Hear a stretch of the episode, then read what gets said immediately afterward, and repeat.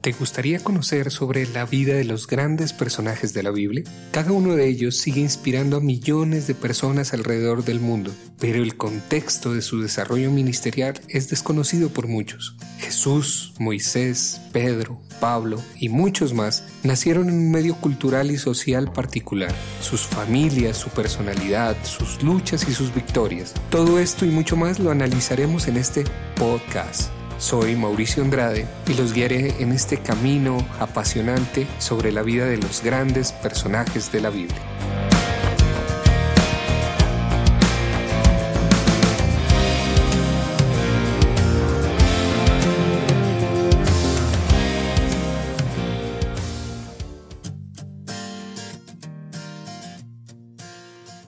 Hola amigos y amigas. Hoy iniciamos ya con nuestro episodio número 14 de la vida de los grandes personajes de la Biblia. En este episodio hablaremos un poco sobre las cartas de Primera y Segunda de Tesalonicenses escritas por Pablo. Gracias a todos y todas por seguir este podcast. Si les ha gustado este estudio, suscríbanse a las distintas plataformas en donde se está distribuyendo y donde tú lo estás escuchando y compártanlo con las personas que les puede interesar. Los links los pueden encontrar en la descripción. Así que sin más por decir, iniciemos con este episodio.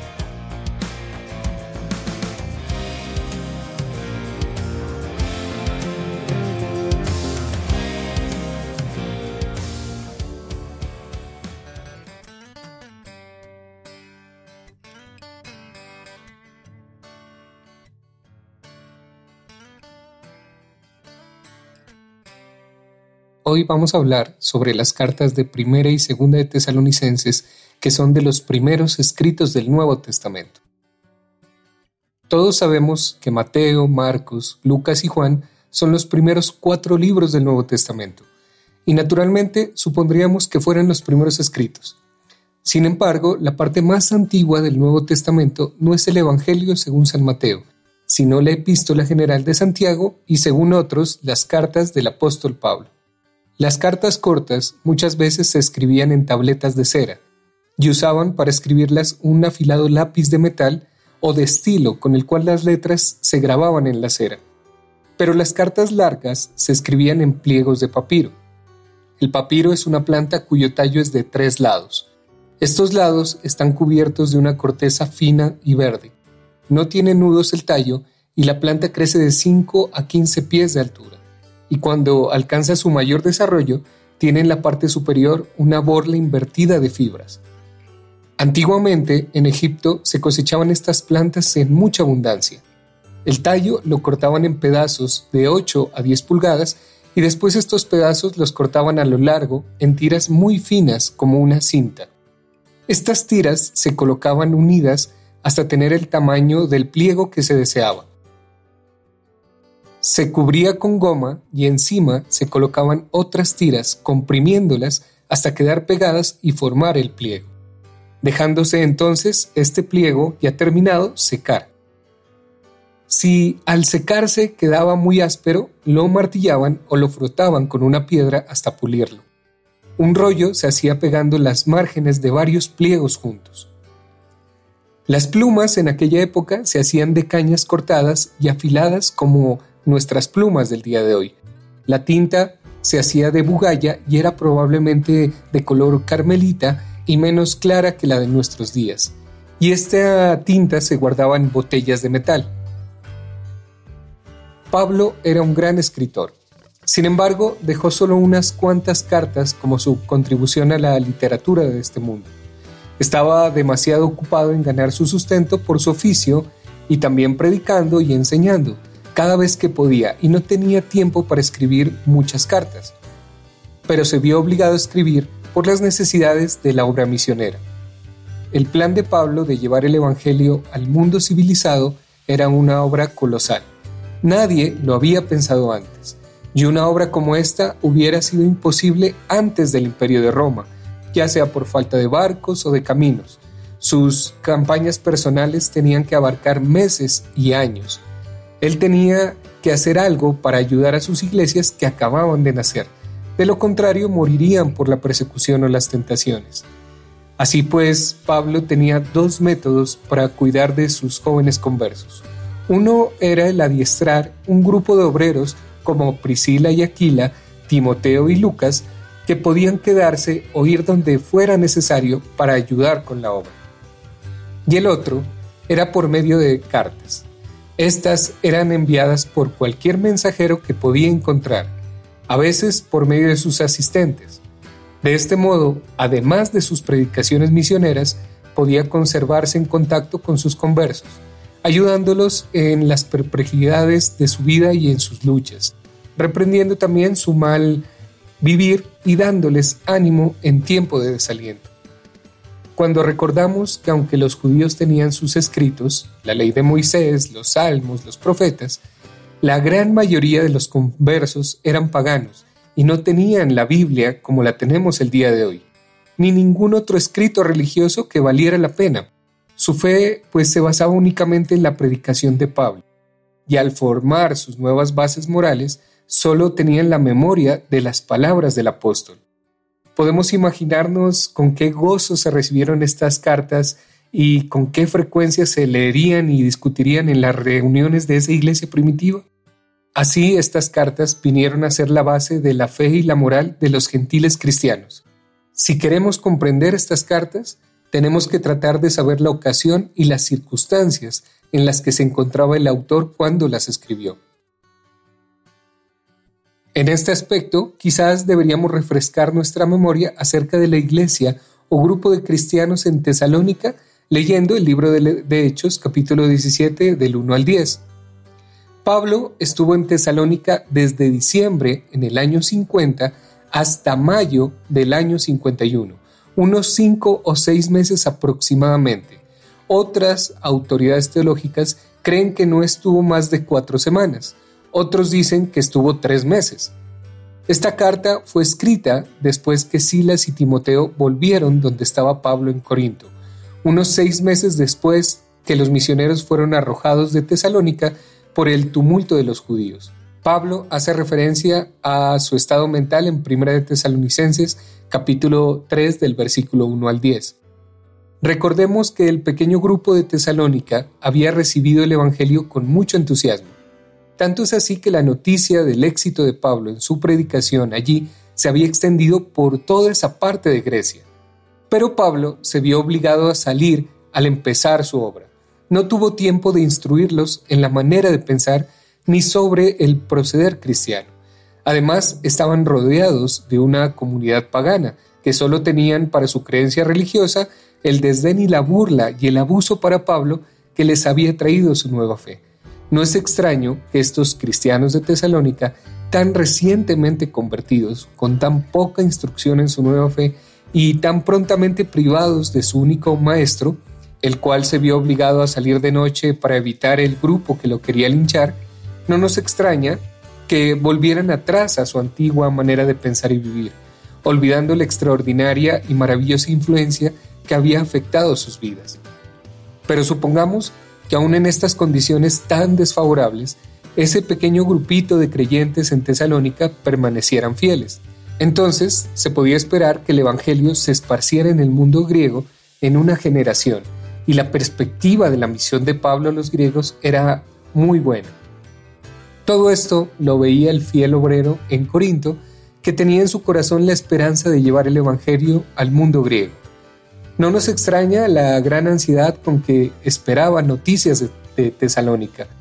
Recordemos que cuando no pudo ir, no pudiendo soportar más, mandó a Timoteo desde Atenas a Tesalónica para ver cómo se encontraba la situación allí.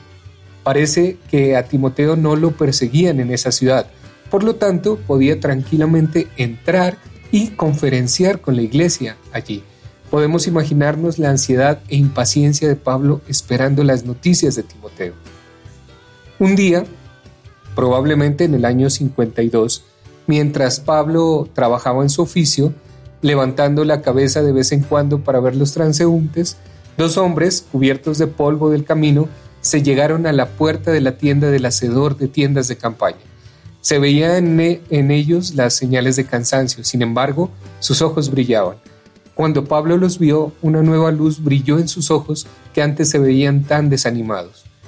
Podemos verlo levantarse apresuradamente llamando a Silas y Timoteo y haciéndolos sentar, pidiéndoles que le contaran de sus iglesias en Macedonia, especialmente de Tesalónica. ¿Qué escena aquella? Podemos casi oír la voz llena de alegría con que Timoteo le informa de la fe y el amor de los cristianos en Tesalónica y de su devoción y lealtad a Pablo y cómo deseaban verlo. Por supuesto, habían los de la iglesia sufrido persecución como Pablo. Les había dicho que sufrirían. Algunos luchaban contra los pecados de antes, algunos habían muerto, y los amigos que quedaban y que hacía tan poco tiempo habían dejado el paganismo encontraban difícil tener la esperanza inmortal del cristiano. Es muy probable que Timoteo trajera alguna carta de estos de Tesalónica para Pablo, pidiéndole consejos y explicaciones. Pero Pablo no podía volver, y Pablo se sienta con Silas y Timoteo y les escribe una carta llena de sentimientos, que procedía directamente de su corazón, y así fue escrita esta primera carta a los tesalonicenses. No podemos justamente apreciar el efecto que la llegada de Silas y Timoteo produjo en Pablo. Recordemos su condición desanimada al ver la terrible situación en Corinto, Añadido a esto, la ansiedad por sus conversos en Macedonia producía en su ánimo un estado de ansiedad y duda. Más ahora que Timoteo ha llegado a nosotros, decía Pablo, trayéndonos buenas noticias de vuestra fe y de vuestro amor, por esto, hermanos, ahora hemos recibido consuelo en cuanto a vosotros, mediante vuestra fe, en medio de toda nuestra necesidad y tribulación, porque ahora vivimos, si vosotros estáis firmes en el Señor. La larga espera había sido casi un cesar de su vivir, pero al oír las palabras todo está bien y los tesalonicenses son firmes en su fe, él podía vivir otra vez con ellos. ¿Quién puede decir cuánto de su éxito en Corinto fue debido a la inspiración del éxito del Evangelio en Tesalónica? Cuando Pablo recordaba que Tesalónica quedaba al pie del monte del Olimpo y el Evangelio no podía fracasar en Corinto por grande y pecadora que fuera. Bajo estas circunstancias, ¿qué podía contener la carta de Pablo? Seguramente contestando las noticias de Timoteo y una contestación a la carta que tal vez le escribieran, en momentos de gratitud y gozo infinito, escribió Pablo esta carta. Más de 20 años habían pasado desde que colgaron a Jesús en la cruz y con la posible excepción de la epístola de Santiago, ni un capítulo del Nuevo Testamento había sido escrito y ahora unos 16 años habían transcurrido después del encuentro de Pablo con Jesús en el camino a Damasco. Y escribiendo esta carta a los tesalonicenses, porque los amaba y quería ayudarlos, nunca pudo soñar Pablo que estaba escribiendo parte del documento más precioso de toda la historia, el Nuevo Testamento de nuestro Señor Jesucristo. Si verdaderamente queremos saber lo que Pablo sentía aquel día en Corinto, debemos leer la carta de Pablo Tratemos de imaginarnos la escena cuando en una casa cristiana de Tesalónica esta carta fue leída por primera vez a la pequeña iglesia y lo que debe haber significado para ellos de manera personal y de manera espiritual. ¿Cuánto tiempo emplearíamos en leerla en voz alta? Los invito a que cada uno de ustedes lo pruebe.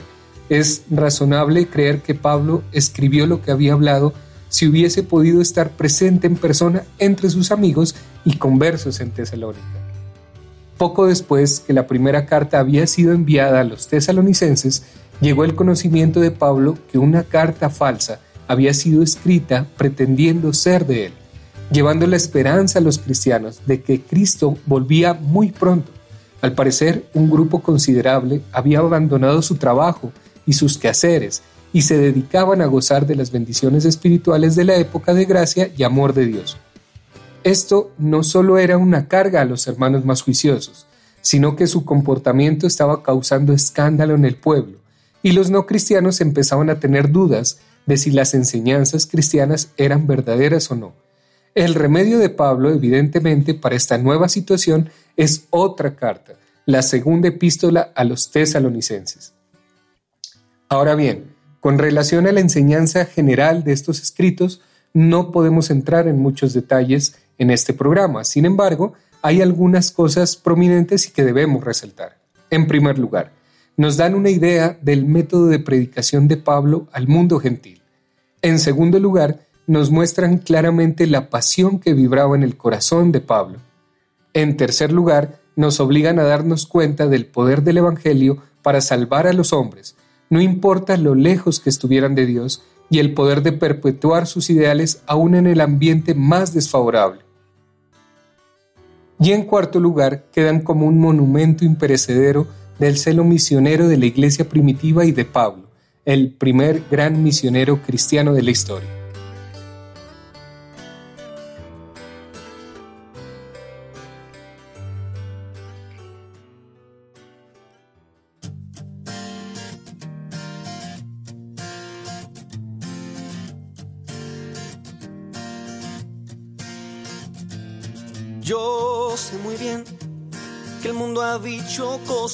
Sobre mí. Está bien que el viento sopla fuerte aquí. Y así finalizamos con este episodio número 14. No se pierdan el próximo capítulo de esta serie, en donde hablaremos sobre la carta que escribió Pablo a los Gálatas. No dejen de visitar las redes sociales de Camilo Mora Toda la música que escuchan en estos programas es de su autoría. Nos volveremos a encontrar en el siguiente episodio de la vida de los grandes personajes de la Biblia. Muchas bendiciones.